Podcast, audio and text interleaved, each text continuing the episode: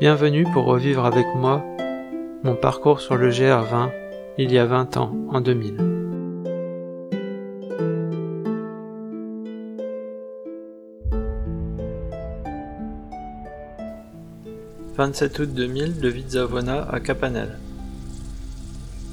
Aujourd'hui nous avons fait la grasse matinée, jusqu'à 6h30. Près à 7h30, nous n'avions pris aucune décision sur ce que nous allions faire. Nous voulions éventuellement passer par les crêtes pour éviter la zone d'incendie.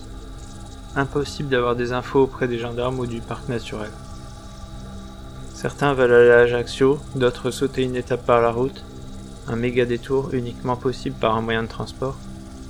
Tout le monde s'affole et regarde inlassablement la carte sans savoir quoi faire.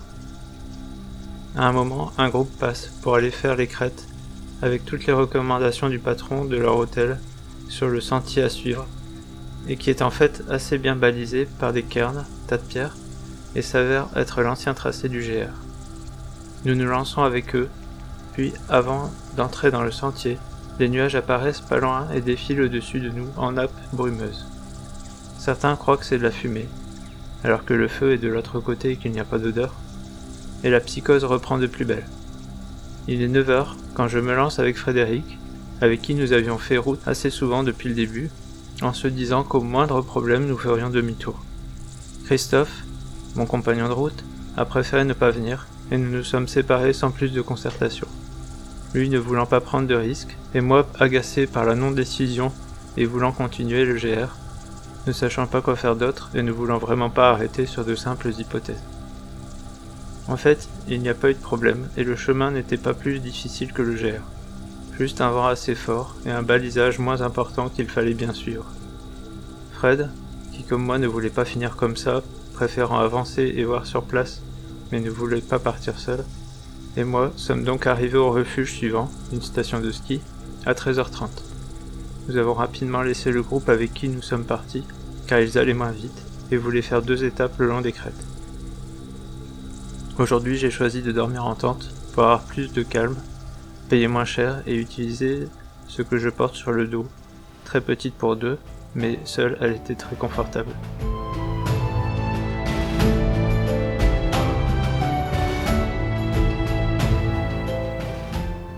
Alors ici on est à un moment critique de mon voyage, euh, un imprévu total, enfin depuis depuis quelques jours on entendait parler de, cette, euh, cet incendie qui qui allait nous mettre des bâtons dans les roues.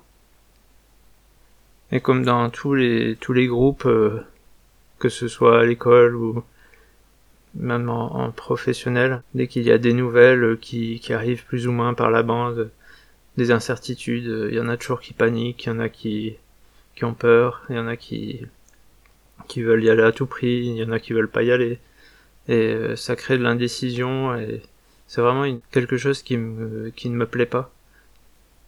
Euh, moi, je préfère toujours euh, décider en fonction de, de, faits réels, de choses qui, qui sont tangibles, et pas euh, en fonction de des on dit.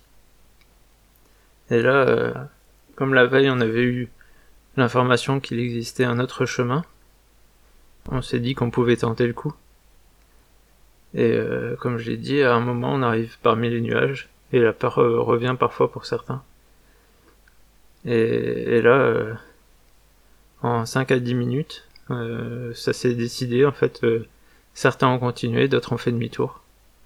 Et le, gars avec qui j'étais parti, euh, lui a préféré pas continuer. Moi, je me suis dit bon, j'y vais. Et voilà, ça s'est fait comme ça. Et du coup, j'ai changé de compagnon d'aventure. Euh, alors Fred, je l'ai rencontré, je crois qu'on l'a rencontré dès la première étape. Et puis on n'arrêtait pas de se croiser, on a dormi plusieurs fois euh, au même, euh, au même refuge.